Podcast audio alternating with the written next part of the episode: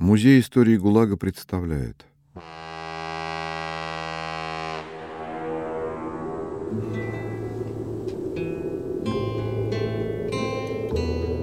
Совместный проект с книжным сервисом «Литрес»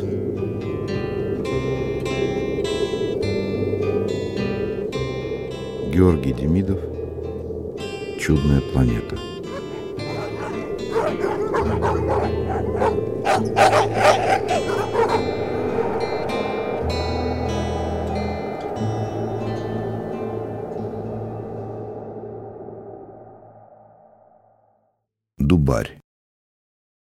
Валюши Д.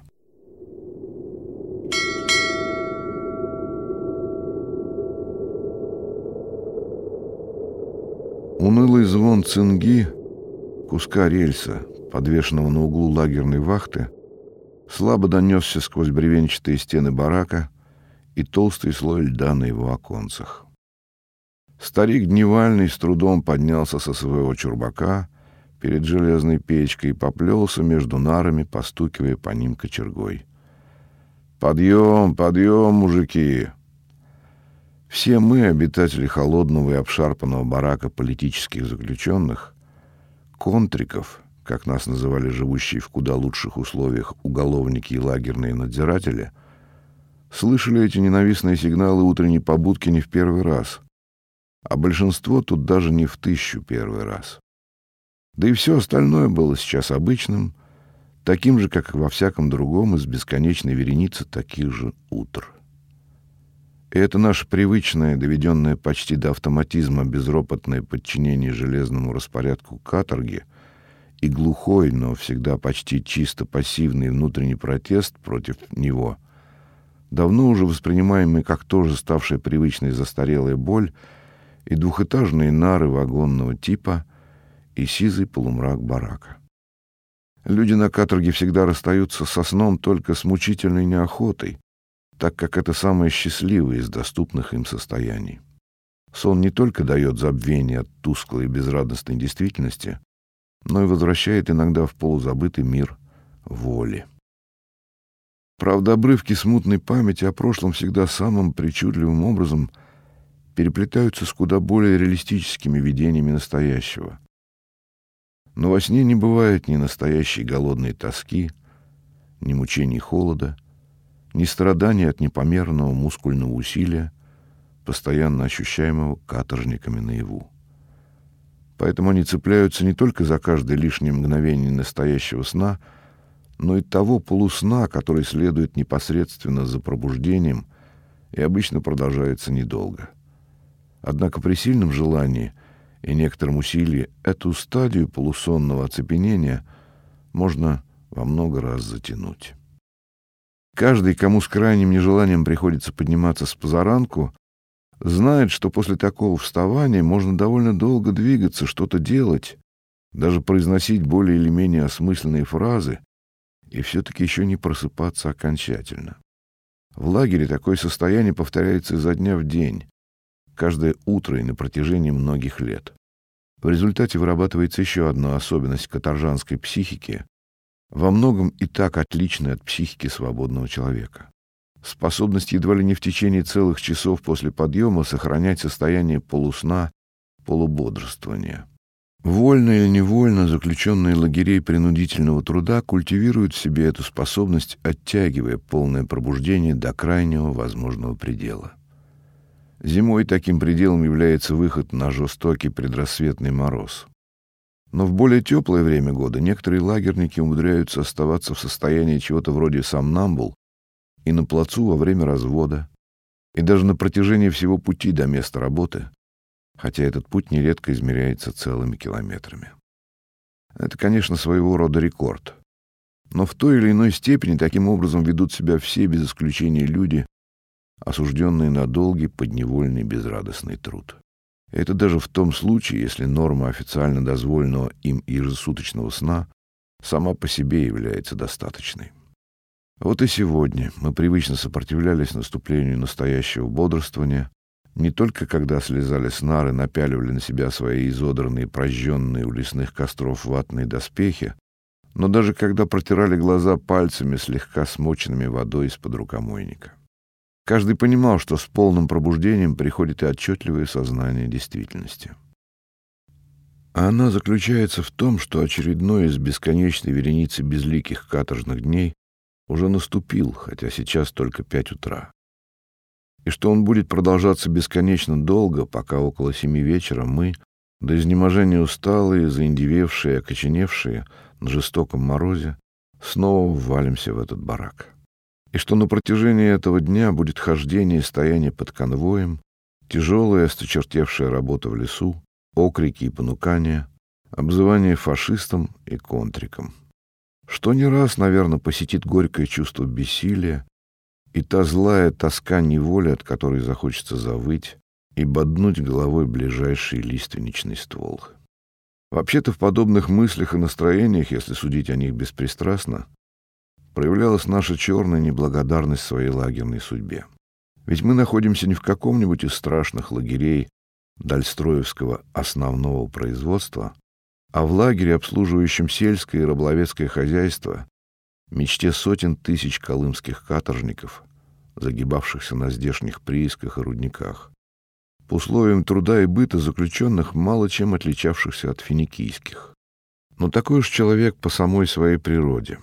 Он редко бывает вполне доволен даже более высоким уровнем жизненного благополучия, чем тот, на котором находились мы заключенные Галаганского сельхозлага, приткнувшегося к прибрежным сопкам реки Товуй, почти у самого ее впадения в Охотское море. Наша ежедневная утренняя война за сохранение свинцовой притупленности чувств и мыслей и сегодня, как всегда, шла с переменным успехом. Пробежка по морозу в столовую за получением утренней хлебной пайки и миски баланды неизбежно отгоняла благодатное оцепенение но до выхода на развод обычно оставалось еще некоторое время. Уже в полном обмундировании все мы сгрудились у печки, чтобы запастись теплом на время стояния на плацу. И все, как всегда, стоя уснули. Цинга зазвякала снова. Идеально дисциплинированные арестанты должны были, согласно лагерному уставу, вылетать на развод уже с первыми ее ударами. Но такие арестанты существуют лишь в воображении составителей этих уставов. Реальные же заключенные, даже в свирепых горных лагерях, где за резину с выходом из барака можно схлопотать добрый удар дубинкой, эту резину тянут. Особенно, когда на дворе такой мороз, как сегодня. Судя по фонарям вокруг зоны, едва видным сквозь густой туман и по колючему ощущению в легких, он перевалил сейчас далеко за пятьдесят. Здесь был крайний юг района особого назначения. Колымский Крым, как его называли заключенные. Но стоял уже март, время, когда даже в этом Крыму солнце поворачивается на лето, а зима на мороз. Для Дальнего Севера эта поговорка часто оказывалась даже более верной, чем для мест, в которых она родилась. В нашем благодатном лагере дубинка применяется редко, а в руках у теперешнего нарядчика Митьки Савина мы никогда ее не видели. Нарядчик, однако, всюду остается нарядчиком. Вот-вот он ворвется сюда, крепкий краснорожий парень, и сквозь клубы морозного пара, дверь в барак Митька за собой не закроет, донесется его знакомое. «А вы тут что, мать вашу, так и этак? Особого приглашения дожидаетесь?» Но это и будет как раз то ежедневное особое приглашение, после которого тянуть резину с выходом более нельзя. Оно было здесь почти так же привычным и обязательным, как звон цинги, вставание, хождение в столовую за хлебом и это вот унылое стояние у печки. Митька вбежал, как всегда, стремительно, но дверь за собой почему-то закрыл. И вместо обычной беззлобной брани наш нарядчик был мужик неплохой, не чита придуркам, христопродавцам в горных лагерях. Мы услышали от него неожиданное «Продолжай ночевать, мужики. День сегодня актированный». Что не говори о лагере Галаганных, действительно курорт. В летнее время, конечно, и здесь ни о каких выходных не может быть и речи. Но зимой один-два таких дня выпадают почти в каждом месяце. Это, собственно, даже противозаконно, так как в те предвоенные годы свирепость ежовщины в местах заключения еще не была изжита, и официально никаких дней отдыха для заключенных не полагалось круглый год. Отступления от этого правила делались только в лагерях подсобного производства, вроде нашего Галаганных, в периоды, когда не было никаких важных работ, да и то имея в виду главным образом санаторную функцию этих лагерей. Дело в том, что на здешние легкие по лагерным понятиям работы ежегодно отправлялись для поправки уцелевшие дистрофики, доходяги с приисков и рудников Дальстроя. Они-то и составляли основную часть мужского населения подсоблагов, подлежащего возвращению основному производству после одного-двух лет курорта. Если, конечно, дистрофические изменения у этих людей окажутся обратимыми, что было далеко не всегда. Постоянными жителями до конца срока здешнего сельхозлага были только женщины, старики и инвалиды. При Ежове Бериевский запрет на выходные дни для лагеря обходили при помощи объявления их днями общей санитарной обработки, актированными по погодным условиям, как сегодня, или по необходимости произвести крупные внутризонные работы. Это была начальническая ложь во спасение, но только наполовину. Редкий из таких дней обходился без выхода всех отдыхающих на заготовку дров для лагеря, уборку снега и тому подобные работы. Но это случалось обычно уже после обеда. С утра можно было поспать от пуза, что и было главной реальной удачей наших выходных дней. После Митькиного объявления угрюмое молчание в бараке сменилось радостным галдежом, оно было, как всегда, неожиданным. Лагерное начальство опасалось обвинения в запланированных поблажках для заключенных, большая часть которых была здесь врагами народа. Но продолжался этот галдеж очень недолго. Приглашать к продолжению сна дважды здесь никого не приходилось. Торопливо раздевшись, все снова улеглись на свои набитые сенной трухой или древесными опилками матрацы и через каких-нибудь пять минут спали. После легких работ на повале и раскрежовки даурской лиственницы, твердой на морозе, как дуб, и тяжелой, как камень, здешние курортники могли проспать вот так суток трое, делая перерывы разве что на обед. Впрочем, как уже говорилось, тут действовало еще и наше постоянное стремление уйти в сон при всякой, даже малейшей возможности. Однако на этот раз я уснул менее крепко, чем обычно, и проснулся от дребезжания ведра, неловко прокинутого дневальным. Лед на оконце пунцово рдел от разгоравшейся над близким отсюда морем зари. Вот-вот должно было взойти солнце. Значит, со времени сигнала на развод прошло уже часа полтора. Спать можно было еще долго, даже если в обед нас куда-нибудь погонят. Повернувшись на другой бок, я начал принимать слежавшиеся опилки в своем матраце по форме уже этого бока до нового изменения положения он будет казаться мягким. Я еще продолжал свою возню с неподатливым ложем, когда в барак вошел нарядчик. Вид у Савина был несколько смущенный, как у человека, явившегося с каким-то неприятным или щепетильным поручением, которых добрый малый очень не любил. Для кого-то из жителей барака это не предвещало ничего доброго. Не закончив скульптурной обработки своего матраца, я затих на нем, натянув на голову одеяло. Посовещавшись о чем-то с Дневальным, Митька пошел по проходу между нарами, пристально и озабоченно всматриваясь в лица спящих людей. Так и есть, он искал подходящий лоб, а может быть, несколько лбов для какой-то паскудной работенки внутри лагеря. Вроде колки дров для кухни, таскания воды с речки или еще чего-нибудь в этом роде. Возможно, что я был не единственным человеком, кого разбудило загремевшее ведро, но несомненно, что все, так же, как и я, еще плотнее закрыли глаза и засопели еще громче. Если уж и необходимо вкалывать в свой, в кое веки выпавший выходной день, так хоть не с утра, по крайней мере. Нарядчик остановился напротив места Спирина, бывшего колхозника откуда-то из Вятской области. Чуть живого от изнурения этого мужика привезли сюда прошлой осенью с небольшим этапом таких же доходяг.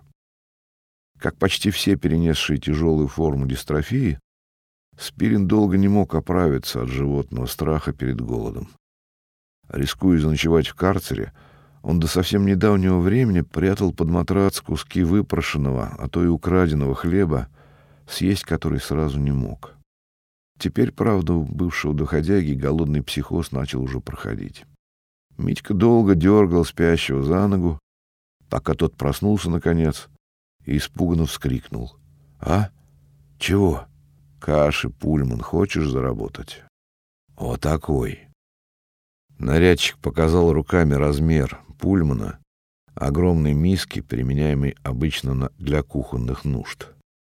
Каких-нибудь пару месяцев тому назад за такую миску овсяной каши Спирин согласился бы вкалывать до полуночи, даже после полного рабочего дня. На это, очевидно, и рассчитывал Савин. Он хотел найти добровольца на какую-то, по-видимому, довольно тяжелую работу.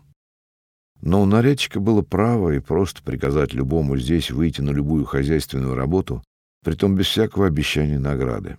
А если назначенный им зэк начнет упрямиться, позвать дежурного коменданта по лагерю. С тем разговор короткий. Или подчиняйся, или садись до утра в кондей. Практически, однако, применять такой способ придурки стеснялись даже в горных лагерях. Какой же ты к черту нарядчик или староста, если без помощи надзирателя не можешь совладать с рядовым лагерником? Тем более неприличным было бы приглашение дежурного в барак с мирных рогатиков, да еще со стороны, в общем-то, благожелательного к ним и покладистого Митьки. Однако его расчет на приманку обильной жратвы для недавнего дистрофика тоже, видимо, не оправдывался. Спирин выслушал предложение нарядчика без всякого энтузиазма, глядя на него хмуро и подозрительно. «А что делать-то надо?» Он, впрочем, не совсем еще проснулся. Вместо прямого ответа Савин спросил вопросом. Ты на прииске в похоронной бригаде кантовался? Вопрос, очевидно, был задан в целях более тонкого подхода к главной теме начатого разговора. Но сделан он был явно неудачно, так как Вятский нахмурился еще больше. «Тебе бы такой кант. Говори, что надо». Никогда не бывший в лагерях-доходиловках, Митька допустил весьма неловкий ход. Бригады могильщиков, подчас весьма многочисленные, — комплектовались из тех, кто уже не годился более для работы на полигоне и сам был кандидатом в дубари. Однако и тон ответов нарядчику со стороны недавнего смиренного доходяги был неожиданно грубым и непочтительным. Савин вспыхнул было, но сдержался. Могилу, понимаешь, надо вырыть. Сегодня ночью в больнице какой-то штымп дуба врезал. Худшего предисловия к такому предложению, чем напоминание невольному могильщику о его начальных обязанностях, нельзя было, вероятно, и придумать. Спирин ответил еще более грубо и зло. «Пустой твой номер. Не буду я никакой могилы копать». Он снова улегся на своих нарах и демонстративно натянул на голову одеяло. И без того красное лицо Савина побагровело — Слабину почувствовал чертов штымп.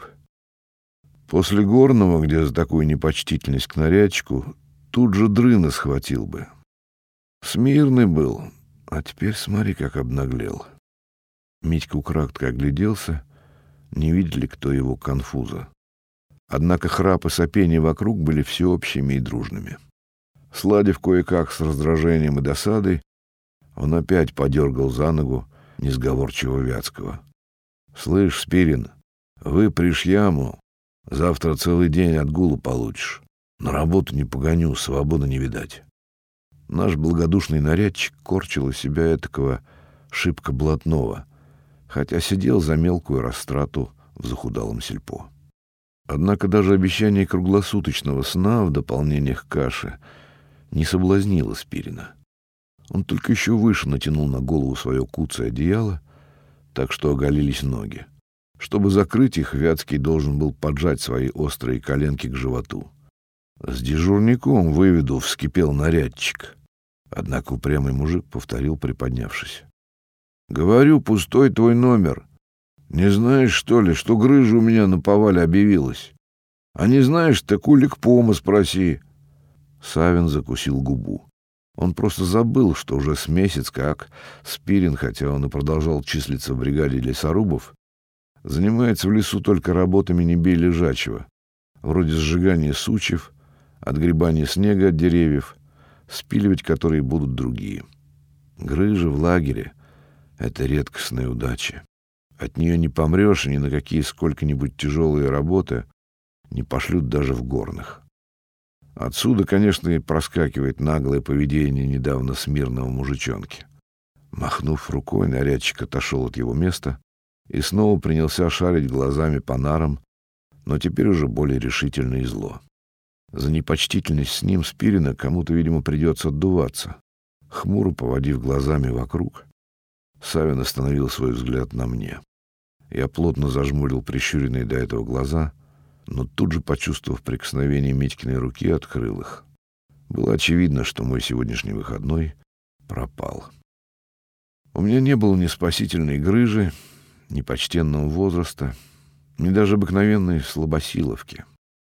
На таких, как я, в лагере полагалось пахать, и сослаться для оправдания отказа рыть кому-то могилу мне было решительно не на что.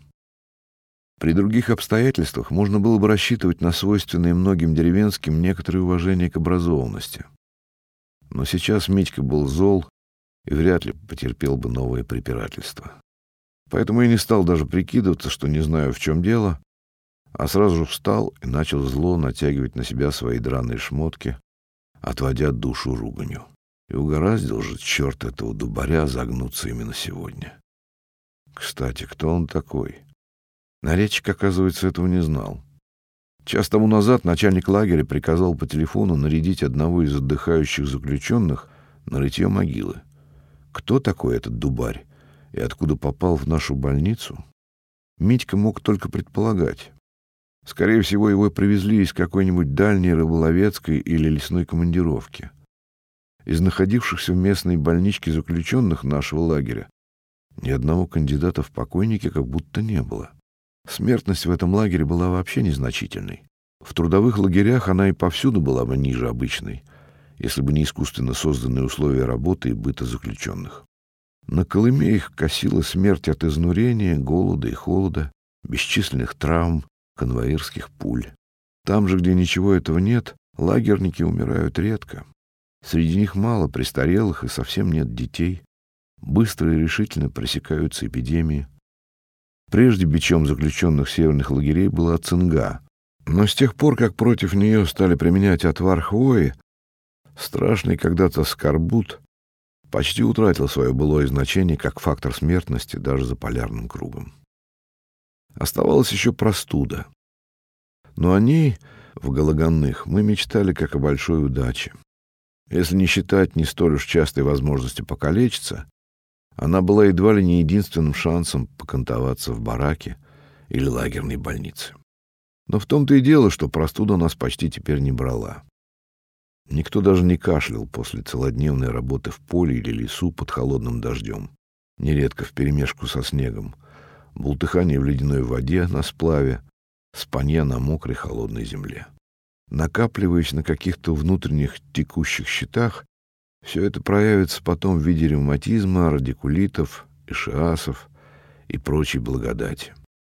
А пока что даже нарочитая пробежка по снегу босиком в одном белье из бани, находившейся в полукилометре от лагеря, не давала никаких непосредственных результатов. Правда, такая сопротивляемость приходит не сразу. Ею отличаются те, кто уже прошел процесс естественного, так сказать, отбора. Отбор этот начинается уже с тюрьмы и этапа. Здорово мрут лагерники-новички, поначалу даже в таких лагерях, как вот этот Гологанных.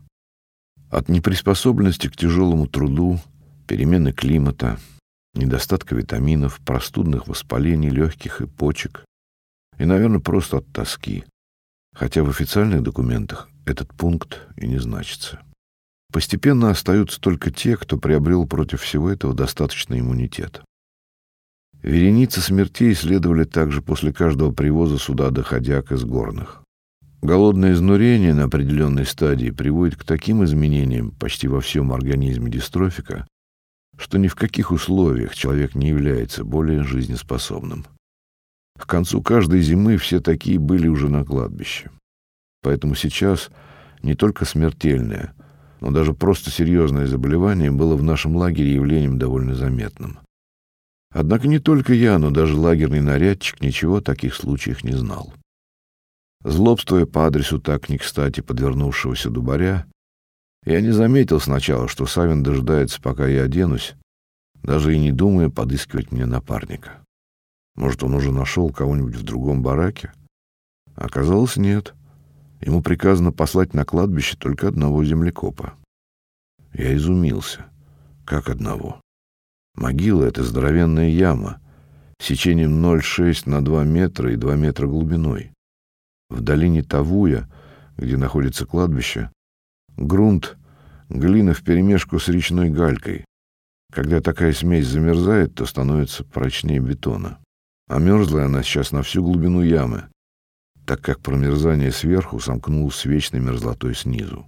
А работы там, по крайней мере, на две полные дневные нормы для двух землекопов. В одиночку до наступления темноты вряд ли удастся выбить могилу в приречной мерзлятине больше, чем на третью часть ее должной глубины. Савин и сам понимал все эти соображения, но на все мои вопросы только пожимал плечами. Приказано выделить одного могильщика. Начальник сказал это ясно и добавил, что завтра же этому человеку следует предоставить отгул. Все было похоже на какое-то недоразумение. О каком отгуле завтра могла идти речь, если один человек проводится с ямой на кладбище по крайней мере два дня? А если так, то к чему такая срочность? Да и вообще, сейчас зима, и покойник в мертвецкой больнице может ждать погребения хоть до самой весны. Его, конечно, туда уже вынесли. Сегодня воскресенье, и у вольных тоже выходной — Выходной у нашей спецчасти, которая оформляет умерших лагерников в архив 3. Займется она этим только завтра, когда дубарь совсем и закоченеет. Но без отпечатков пальцев, снятых с уже умершего человека, его в этот архив зачислить нельзя, будь он мертв хоть трижды. Для игры на рояле мертвое тело придется отогревать при комнатной температуре больше суток. Получается какая-то чепуха. Может быть, все-таки Савин что-нибудь напутал? А насчет завтрашнего отгула, обещанного якобы начальником, просто соврал для большей убедительности? Но Митька божился, что не врет, свободы не видать. Хорошо, если так. А то ведь обещание заключенного нарядчика вовсе не закон для какого-нибудь Осипенко. Это был самый противный из здешних дежурных надзирателей, комендантов, как их тут называли. Сколько раз уже бывало при утреннем обходе. А этот почему в бараке околачивается? Отгуливает за вчерашнюю работу гражданин начальник. Ничего не знаю. Чтобы умерить мое сожаление об оставленных нарах, Митька сказал, когда вдвоем с ним мы выходили из барака, «Ты особенно не расстраивайся. Этим, — он показал через плечо на дверь, — спать только до двенадцати. С обеда приказано всех на длясебные работы выгонять». Будем от зонного ограждения снег отбрасывать. Он сколько его навалило.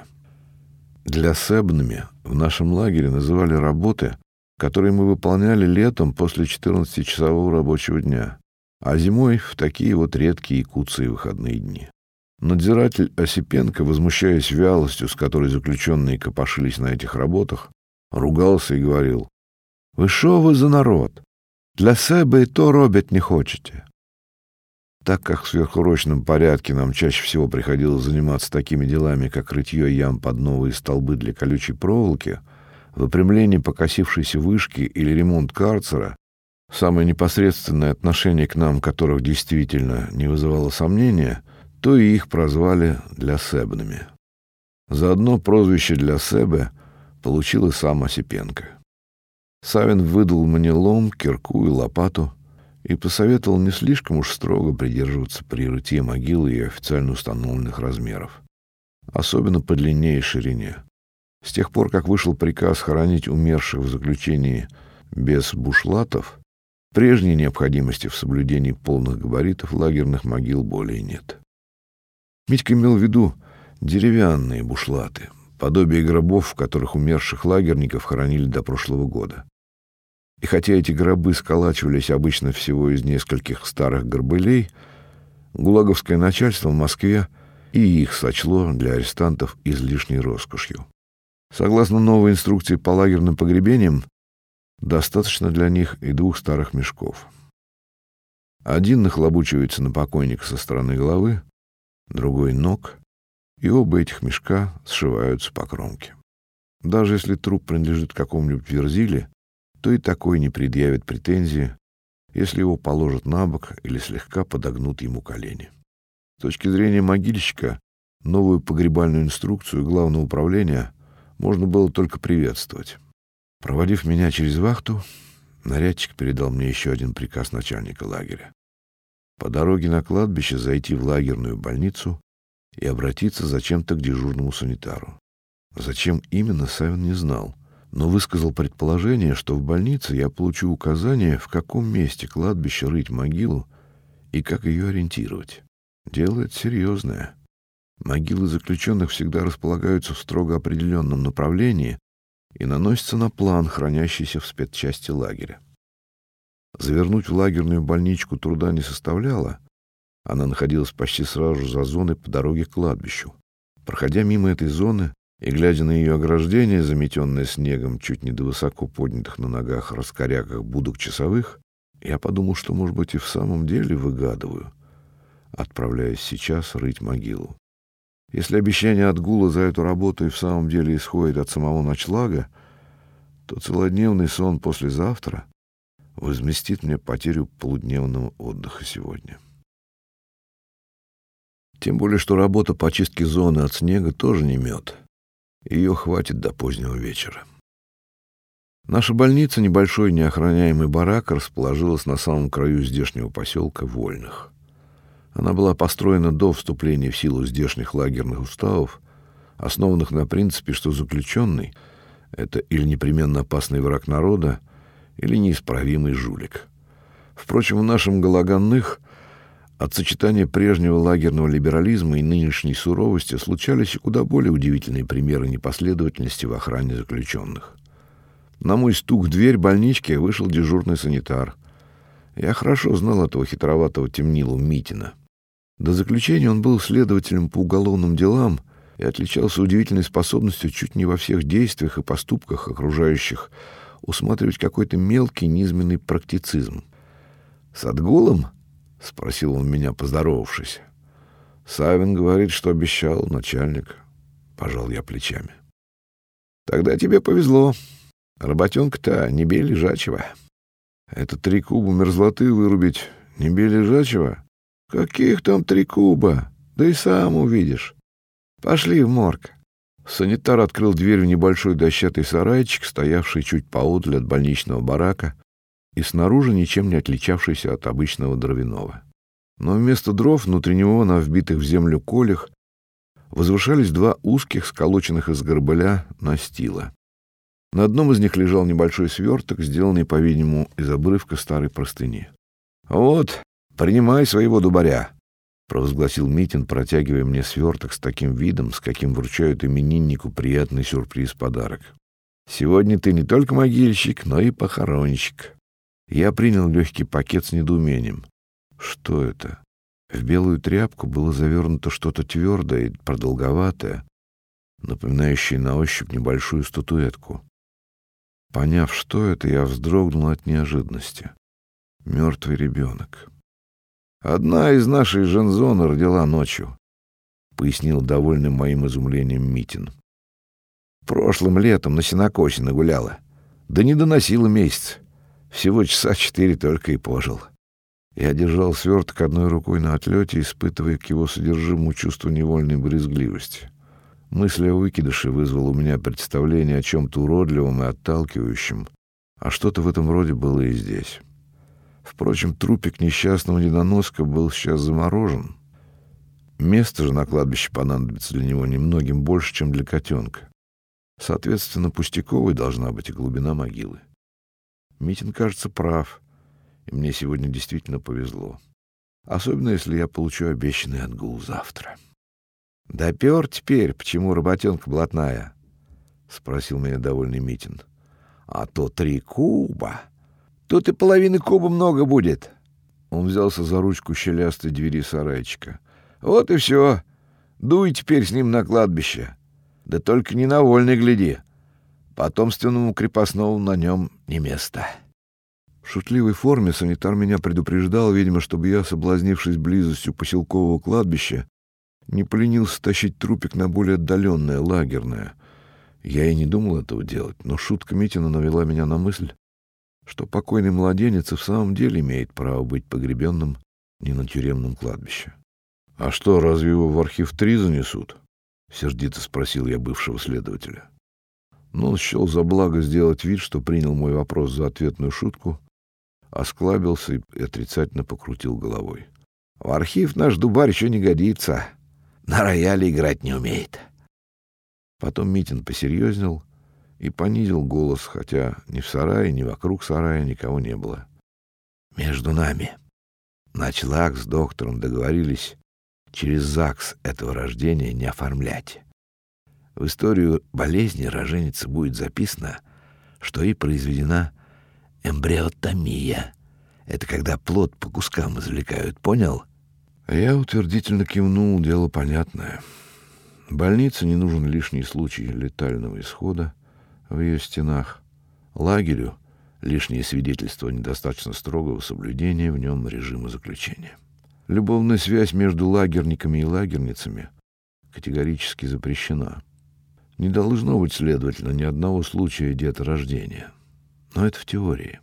На практике же в смешанных лагерях добиться такого положения невозможно.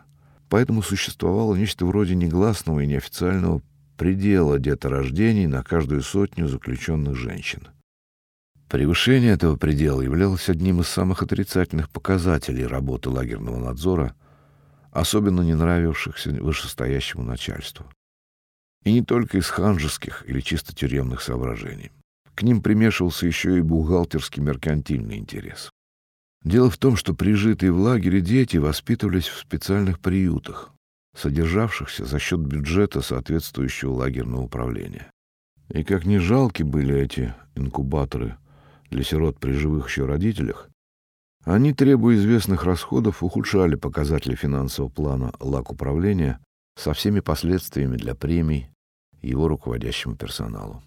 Отсюда в немалой степени вытекал и интерес лагерного начальства к нравственности своих подопечных. Возможно, что сокрытие появления на свет очередного инкубаторного ребенка, в котором участвовал я, решало вопрос, в пределах ли нормы или за этими пределами находятся добродетели безбрачия в нашем лагере, скажем, за текущий квартал. Когда я, зажав под мышкой пакет с маленьким покойником, взвалил на плечо свои громоздкие инструменты землекопа, Митин, снова оглядевшись и понизив голос, хотя никого кругом по-прежнему не было, сказал еще более доверительным тоном, чем прежде. Доктор приказал мне проверить потом, не затуфтил ли похоронщик. Люди, знаешь, у нас всякие. Иной зароет дубариков снег, а весной может неприятность получиться. Ну, на тебя-то я надеюсь. Вряд ли ему кто-нибудь давал такое поручение. Просто хитрец сделал мне новое замаскированное предупреждение. Этому человеку, возможно, в результате его профессиональной практики, всегда казалось, что если кто-нибудь может злоупотребить своей бесконтрольностью, то он непременно это сделает. В общем-то, неплохой, по-своему, не глупый мужик Митин, хотя и довольно благодушно, подозревал всех в плутовстве. Меня это злило и вызывало желание треснуть по ухмыляющейся физиономии санитара своим свертком. Но я только буркнул. «Надежда, мать дураков!» и пошел по дороге, ведущей вдоль реки к морскому берегу. Солнце уже взошло, и время утреннего температурного минимума заканчивалось. Это было видно и по морозному туману, который на берегу уже почти рассеялся. Однако над морем, точнее над прибрежными льдами, он продолжал еще клубиться, как дым, образуя подобие рваной розовой завесы. Сквозь эту завесу солнечный диск казался совсем маленьким и густо красным. Но когда он становился видным сквозь одну из ее прорех, то оказывалось, что этот диск огромный, гораздо больше обычного размера, а цвет у него желто-оранжевый, тоже не очень яркий. В зависимости от того, находилось ли солнце за туманом или выглядывало сквозь его прорехи, менялись и длинные тени на снегу. Они становились то черно-синими с резко очерченными краями, то жухловато-серыми и размытыми. Справа от дороги белел покрытый снегом широченный здесь Тавуй. Его ровную, как стол, поверхность пересекали местами ломаные линии метельных заструг. За рекой, на фоне удивительно чистого в этой стороне нежно-синего и холодного неба, тонко подчеркивались розоватые контуры заснеженных сопок. До моря отсюда было не более полутора-двух километров. На самом его берегу стояли невидные отсюда за поворотом дороги склады соленой рыбы. На лагерное кладбище надо было свернуть, немного не доходя до этого поворота, в противоположную сторону. Оно расположилось под прибрежной сопкой, довольно пологой со стороны реки, но круто спускавшейся к морю. Другая, почти такая же сопка, возвышалась на противоположном краю широкой речной долины. С моря эти два угрюмых конуса служили хорошим ориентиром морякам-каботажникам для ввода по проливу в устье Таву и морских барж, направлявшихся в наш Гологанных. Из-за поворота дороги неожиданно показался надзиратель Осипенко, шедший мне навстречу. Бегал, наверное, на рыбные склады проверять, на месте ли сторожа из заключенных. А главное, не гостит ли у них кто-нибудь из приятелей, явившихся сюда с целью стащить или выпросить рыбину. Вряд ли всякий другой из наших лагерных надзирателей поперся бы сюда в такой мороз ради сомнительной возможности кого-то на чем-то изловить, хотя это и входило в их обязанности. Другое дело Осипенко. Постоянное усердие, иногда не по разуму, всегда отличало этого туповатого вохровского служаку. То, что он дежурил сегодня, хорошо, не будет дежурить завтра, а это увеличивает мои шансы на спокойный отдых. Однако встречаться с этим болваном для себя мне не хотелось даже сейчас, хотя придраться ему казалось бы и не к чему. Но со своими обычными вопросами, куда идешь и чего несешь, он непременно пристанет. И я ускорил шаг, чтобы поскорее свернуть на чуть заметную боковую дорожку на кладбище и избежать неприятной встречи с для себя нос к носу. Но я успел сделать по этой дорожке только несколько шагов, когда услышал его окрик. «Стой!» Комендант жестом издали приказал мне остановиться и вернуться на дорогу. «Куда идешь?» Направление пути и мои инструменты могильщика отвечали на этот вопрос достаточно красноречиво. Но мало ли что. Ведь киркую, лопату и пудовый лом арестант может тащить и просто с понтом, только для отвода надзирательских глаз. В действительности же направляться на вожделенный склад с каким-то подношением для тамошних сторожей. Недоверие к заключенному — высший добродетель тюремщика, патетически восклицал мой сосед по нарам, бывший учитель истории, перефразируя известные выражения Робеспьера о революционных добродетелях. Когда я ответил надзирателю, что иду вот на кладбище копать могилу, последовал неизбежный второй вопрос. «А несешь чего?» А за ним приказание. «А ну, покаж!» Преодолевая досаду и заранее возникшее отвращение к тому, что я увижу сейчас, я развернул простыню и обнажил верхнюю половину тельца своего покойника. По моим тогдашним представлениям, все, без исключения новорожденные, были морщинистыми дряблыми комочками живого мяса, дурно пахнущими, непрерывно орущими. Смерть и мороз должны были ликвидировать большую часть этих неприятных качеств. Но оставался его внешний вид, который у недоноска, вероятно, еще хуже, чем у нормального ребенка. Контраст между этим ожидаемым и тем, что я увидел, был так велик, что в первое мгновение у меня возникло чувство, о котором принято говорить как о неверии собственным глазам. А когда оно прошло, то сменилось более сложным чувством, состоящим из ощущения вины перед мертвым ребенком и чего-то еще давно уже не испытанного, но бесконечно теплого, трогательного и нежного. Желтовато-розовое, в оранжевых лучах полярного солнца, крохотное тельце казалось сверкающе чистым и настолько живым и теплым, что нужно было преодолеть в себе желание укрыть его от холода. Голова ребенка на полной шейке с глубокой младенческой складкой была откинута немного назад и повернута чуть в бок, глаза плотно закрыты. Младенец казался уснувшим и улыбающимся чуть приоткрытым беззубым ртом. Во внешности этой статуэтки из тончайших органических тканей, которые Мороз сохранил в точности такими, какими они были в момент бессознательной, и, очевидно, безболезненной кончины маленького человеческого существа, не было решительно ничего от страдания и смерти. Я, наверное, нисколько не удивился бы тогда, если бы закрытые веки мертвого ребенка вдруг дрогнули, а его ротик растянулся еще больше в улыбке неосознанного блаженства.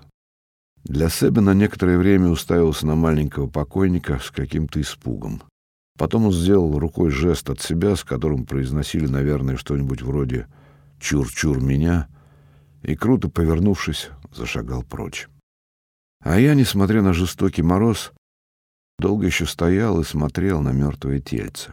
Под заскорузлым панцирем душевной грубости, наслоенной уже долгими годами беспросветного и жестокого арестантского житья, шевельнулась глубоко погребенная нежность.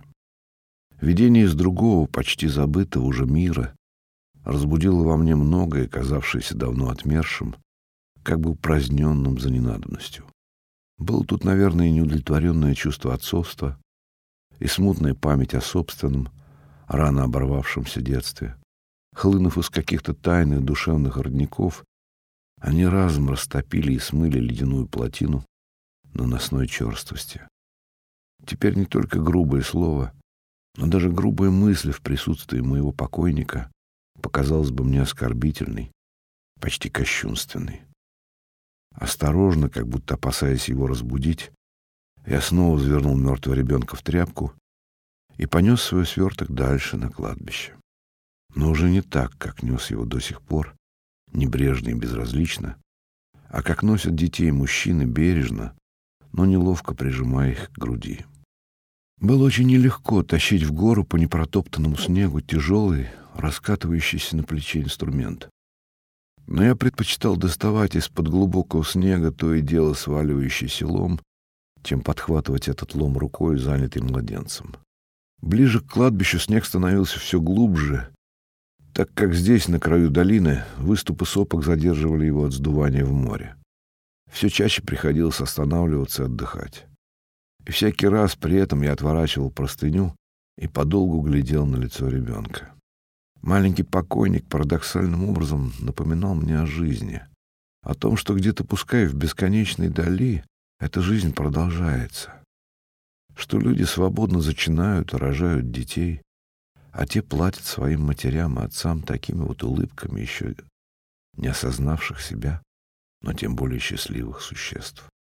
Существует, наверное, такая жизнь и ближе, даже, может быть, совсем рядом, но и на ней здесь лежит все очерняющее, все опорочивающее, искажающее тень каторги. Мне очень хотелось прикоснуться к коже ребенка, казавшейся теплой, атласно-мягкой. Но я знал, что будет ощущение не тепла, а холодного полированного камня, который разрушит желанную иллюзию и усилием воли заставлял себя не поддаваться этому соблазну. Кладбище нашего сельхозлага, хотя оно принимало к себе немало жертв других здешних лагерей, ни по занимаемой площади, ни по числу погребений не шло ни в какое сравнение с кладбищами при каторжанских приисках и рудниках. Там число уже мертвых почти всегда во много раз превышает число еще живых заключенных. Здесь же место, отведенное под могилы умерших в занимала на самом низу склона сопки лишь небольшую площадку. Со стороны моря она была ограничена крутым обрывом к широкой полосе прибрежной гальки. В прилив море заливало эту полосу, в отлив отступало на добрый километр к горизонту. В первые месяцы зимы здесь ежегодно идет жесточайшая война между морозом и морем. В периоды относительного затишья мороз сковывает воду, Приливы и штормы ломают лед, но непрерывно крепчающие холода снова спаивают их в огромные неровные ледяные поля, которые снова ломают сильнейшие осенние штормы. В конце концов, поле битвы неизменно остается за морозами, а море отступает куда-то за линию горизонта и представляет собой это поле спаянный в сплошной массив, битый лед, густо ощетинившийся иглами торосов. Надо было точно знать, где находится наше кладбище, чтобы отличить его зимой от всякого другого места на склоне сопки. Ряды низеньких продолговатых бугров едва угадывались теперь под толстым слоем снега, засыпавшего их выше лагерных эпитафий. Небольших фанерных бирок величиной в тетрадный лист, укрепленных на каждой могиле на небольшом деревянном колышке. Химическим карандашом на фанерках были выписаны установочные данные покойных, тот тюремный полушифр, в котором сконцентрирована трагедия целой человеческой жизни. Однако сейчас на всем кладбище, да и то лишь частично, виднелась поверх снежных сугробов только одна из этих эпитафий. Она была установлена на могиле, расположившейся почти на самом краю обрыва. Ветер с моря сдул вокруг нее снег и обнажил фиолетовые буквы и цифры. Они сильно расплылись от осенних дождей, и разобрать можно было только цифры 58, 9 и 15. Это было, однако, достаточно, чтобы понять, что погребенный здесь человек осужден за контрреволюционную диверсию на 15 лет заключения. Судя по этим данным и относительной свежести надписи, это был один из товарищей Спирина, голодное изнурение которого дошло уже до необратимой стадии – D3, и он, полежав в нашей больнице месяца полтора, умер. Про него еще говорили, что он остался должен прокурору больше 12 лет. Однако вопрос об этом человеке и его долге был сейчас праздным. Надо было высмотреть место для могилки. Да вот хотя бы здесь, рядом с могилой диверсанта, на самом краю каторжной Колымской земли. Своего покойника я решил положить головой к морю, хотя это и не по правилам. Все покойники здесь лежат в другом направлении. Но гулаговские правила для него ведь не обязательны. Не нужна над ним и фанерная эпитафия, повествующая о преступных деяниях покойного, действительных или выдуманных. Никакой, даже самый дотошный прокурор, не смог бы сочинить такой эпитафии для младенца, не совершившего еще вообще никаких деяний. Формально он не существовал ни одной секунды из тех нескольких часов, которые прожил, и не имел даже имени. Жизнь этого противозаконно появившегося на свет новорожденного не была нужна никому, даже его матери. «А Торва!» — махнул рукой по ее адресу Митин. На этот раз он был, скорее всего, прав. Женщины, профессиональные уголовницы, существа обычно совсем опустившиеся.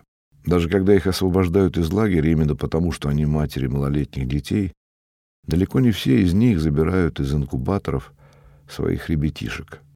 И уж подавно почти никогда не интересуются ими, не только оставаясь в заключении, но и заканчивая свой срок. Мне случалось видеть этих несчастных, полуголодных, одетых в убогую, пошитую из лагерного утиля одежонку детей, явившихся на свет только благодаря надзирательскому недосмотру. Для лагерного начальства они являются всего лишь нахлебниками лагерного бюджета, нежелательным побочным продуктом существования лагеря и досадным живым укором этому начальству за его различные упущения. Однако у тех из прижитых в заключении детей, которые зарегистрированы как новоявленные граждане советского государства, всегда числятся формально известными не только их матери, но и отцы. Регистрация новорожденных проводится через спецчасть лагеря, а та настойчиво требует от мамок, чтобы они непременно назвали и отца ребенка, пусть только предполагаемого. Оставлять незаполненной графу об отцовстве лагерного ребенка значило бы расписаться уже не в одном, а в двух упущениях. Впрочем, особых осложнений тут никогда не возникало.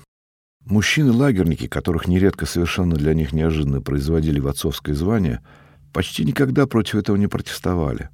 Дело в том, что оно решительно ни к чему их не обязывало, ни теперь, ни потом, кроме, правда, трехдневной отсидки в карцере с выводом за противоуставную связь с женщиной.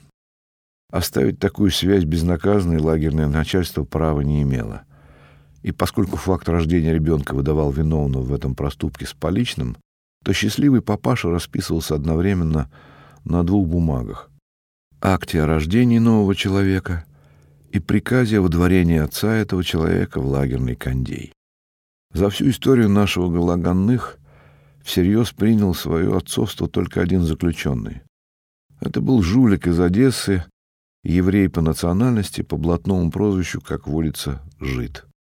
Отсидев после рождения в лагерной больнице своего сына положенные трое суток, отец выпросил ребенка у его матери через дневальную барака мамок-кормилок и демонстративно прошел с ним по двору лагерной зоны.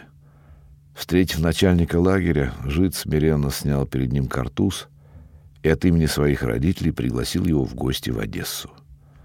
Сам он принять дорогого гостя пока не может, но старики, где уверял бывший фармазон с Пересопского базара, будут рады приветствовать человека, официальным приказом по лагерю, отметившего рождение их внука. Однако Ночлак не оценил ни остроумия, ни вежливости жида, и тот снова отправился ночевать в хитрый домик в дальнем углу зоны. Я расчистил снег на месте будущей ямы и собрал его в небольшую кучку несколько поодаль. Снова отвернул простыню от лица своего покойника и положил его на склон снежного холмика таким образом, чтобы видеть ребенка во время работы. Как я и предполагал, промерзший грунт речной долины по крепости мало уступал бетону. Даже не замерзшая смесь каменной гальки и глины — настоящее проклятие для землекопа. Сейчас же лом и кирка то высекали искры из обкатанных камешков кварца, гранита и базальта, то увязали в цементировавшей их глине. Ямка была всего по колено, когда я, несмотря на жгучий мороз, снял свой бушлат и продолжал работу в одной телогрейке. Для погребения маленького тельца этой ямы было бы уже достаточно, но я упорно продолжал долбить неподатливый грунт, пока не выдолбил могилку почти в метр глубиной. Затем в одной из ее стенок я сделал углубление наподобие небольшого грота. Покончив с этим, забрался высоко на склон заснеженной сопки, туда, где должны были находиться заросли. Сейчас их правильнее было бы назвать залежами, кедра стланника. Отрыл их, нарубил лопатой хвойных ярко-зеленых веток и спустился с ними вниз. Долго и тщательно выкладывал этими ветками дно и стенки гротика. Затем, в последний раз поглядев в лицо ребенка, закрыл его простыней и положил трупик на ветки. Ветками покрупнее заложил отверстие грота и засыпал яму. Потом кропотливо и старательно пытался придать рассыпающейся кучке мерзлой глины с катышем гладкой гальки вид аккуратной усеченной пирамиды. Несмотря на привычку к тяжелой ломовой работе, я устал. Надел свой бушлат и присел рядом на могилу диверсанта. Я так долго возился с погребением, что недлинный еще мартовский день уже приближался к концу. На краю заснеженного обрыва темнел насыпанный мною бурый холмик. Внизу расстилалось замерзшее море, до самого горизонта покрытое торосами. Ледяные плиты, местами высотой в два и более человеческих роста, то раскидывались наподобие веера, то длинными грядами вздымались почти вертикально, напоминая остатки срытых крепостных стен, то беспорядочно громоздились огромными грудами, как разрушенные землетрясением здания. Налипший на торосах снег разовел под лучами совсем уже низкого солнца. На местах сравнительно свежих изломов лед отливал зеленью, как вода в омуте, а тени его высоких осколков на розоватом снегу казались сейчас почти синими. Стояла глубокая торжественная тишина. Наверное, такой глубокой она бывает еще на застывших планетах. Должно быть, там вот так же величаво плывет над хаосом мертвой материи неяркое потухающее светило. Неправдоподобно огромный сейчас оранжевый диск солнца почти уже касался горизонта своим нижним краем, готовясь закатиться за него практически медленно. Выше чистое бледно-розовое небо через неуловимые цветовые переходы постепенно становилось светло-синим. Только здесь, в этих неприютных северных краях, оно бывает таким нежным, таким чистым и таким равнодушным к человеку. Конечно же, я не в первый раз видел этот первозданный пейзаж, в котором и прежде замечал что-то от холодного величия космоса. Однако только сейчас закат над полярным морем вызвал у меня не только мысль, но и как бы чувство суровой гармонии мира.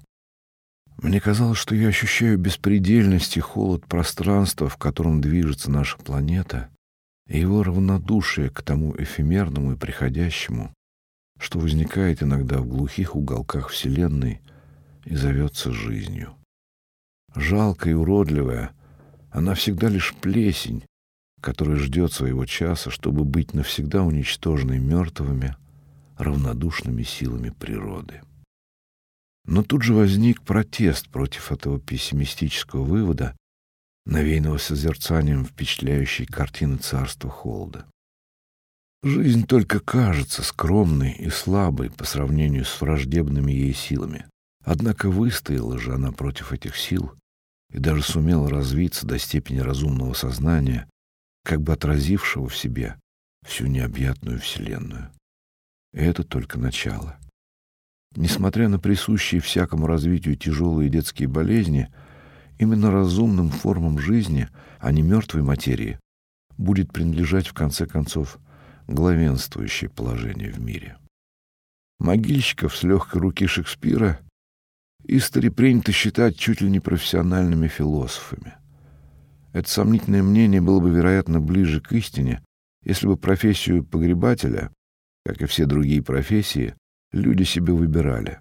А что касается строя мыслей случайных ее обладателей, то он, как правило, такой же, как и у остальных людей.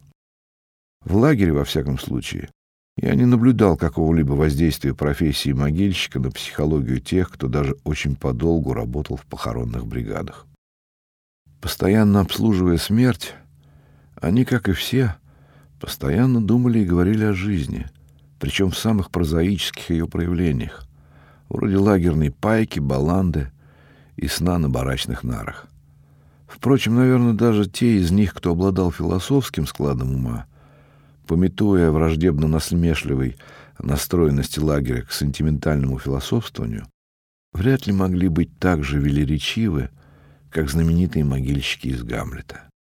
Вот и я, например, никогда здесь не признаюсь, что расчувствовался при виде маленького дубаря, а зарыв его, думал не о миске дополнительной баланды, которую получу сегодня за эту работу, а о путях мироздания. Тем более, что и высокому строю своих мыслей и торжественному настроению, с которым я наблюдал закат над арктическими льдами, я был обязан случайности. Не встреть меня на дороге сюда надзиратель Осипенко и не заставь развернуть перед собой мой сверток, я ни за что не сделал бы этого по собственному почину. И давно бы уже наспех и как попало зарыл бы этот сверток в землю, заботясь только о том, чтобы его не вымыли вешние воды или не разрыли ездовые собаки. А закончив работу, поспешил был в лагерь, думая, что подфартило мне все-таки здорово. Получить целый день отдыха за каких-нибудь два-три часа работы удается нечасто. Если, конечно, нарядчик не врет, что этот отдых обещан мне самим начальником. Несколько ослабевший днем мороз начал крепчать снова, и теперь плохо помогал даже бушлат. Да и вообще было уже пора уходить отсюда. Тем более, что с раннего утра я ничего еще не ел, и мысль об обогреве и сытом ужине начала заслонять собой все остальное. И все же мне хотелось сделать для погребенного ребенка что-то еще. Повинуясь этому желанию, я сбил киркой лопату с черенка и той же киркой перебил этот черенок на две неравные части. А затем вытащил веревочку из одного из своих ЧТЗ, Челябинский тракторный завод. Ироническое название лагерной обуви, пошитой из старых автомобильных покрышек. И крест-накрест связал обломки палки. Импровизированный крест я воткнул в могильный холмик. Солнце неохотно закатилось, оставив после себя полосу оранжевой зари, над которой в ставшем еще более холодном небе продолжали свою игру нежные оттенки розового и голубого. Какое-то мгновение после его захода верхние края торосов продолжали красновато светиться, затем они разом погасли.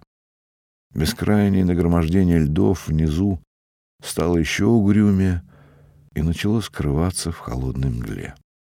А над его темным хаосом на фоне гаснущего заката отчетливо рисовался водруженный мною символ и знак христианства.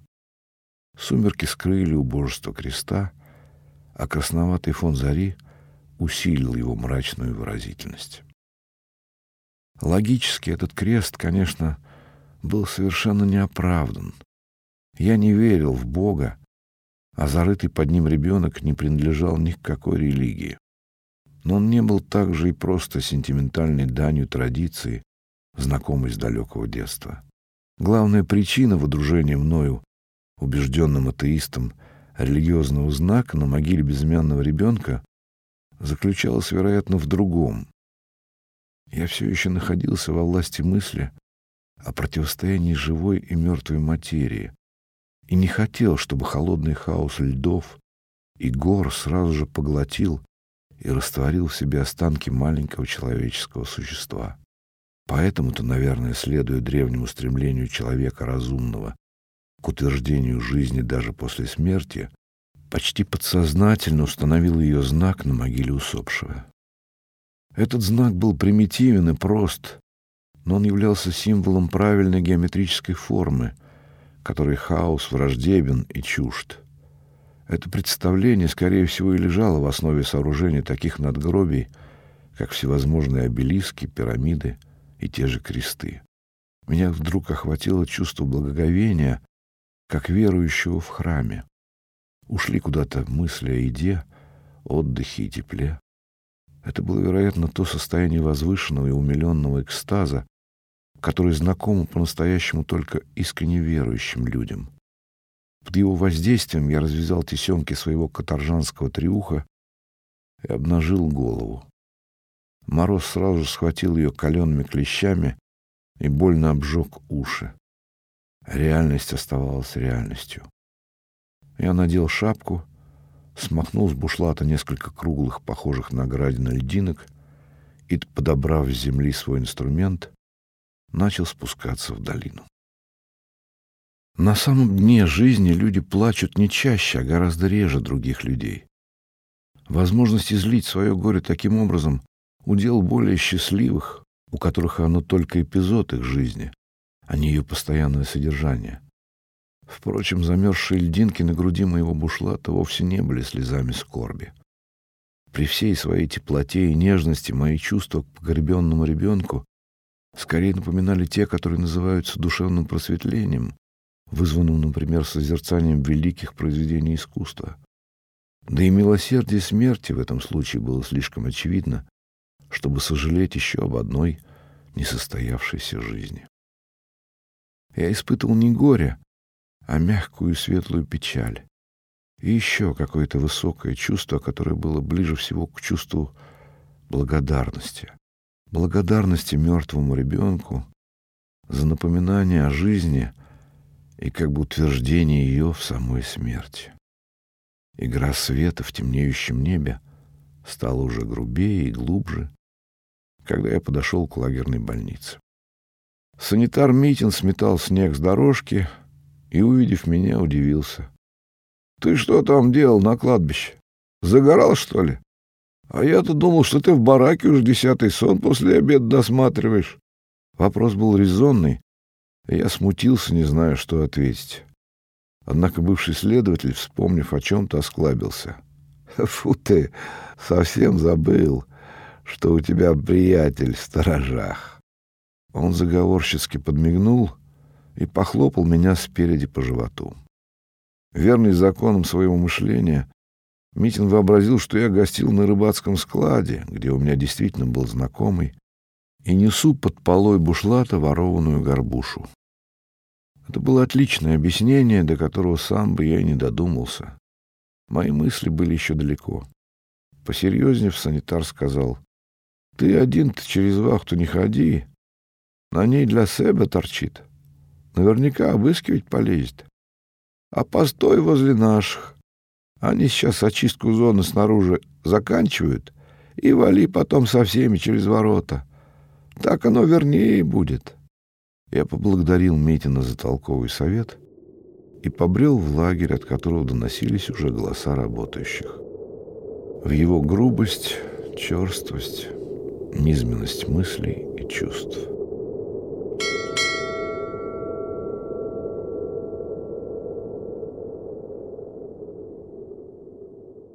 Ухта, апрель 1966 года.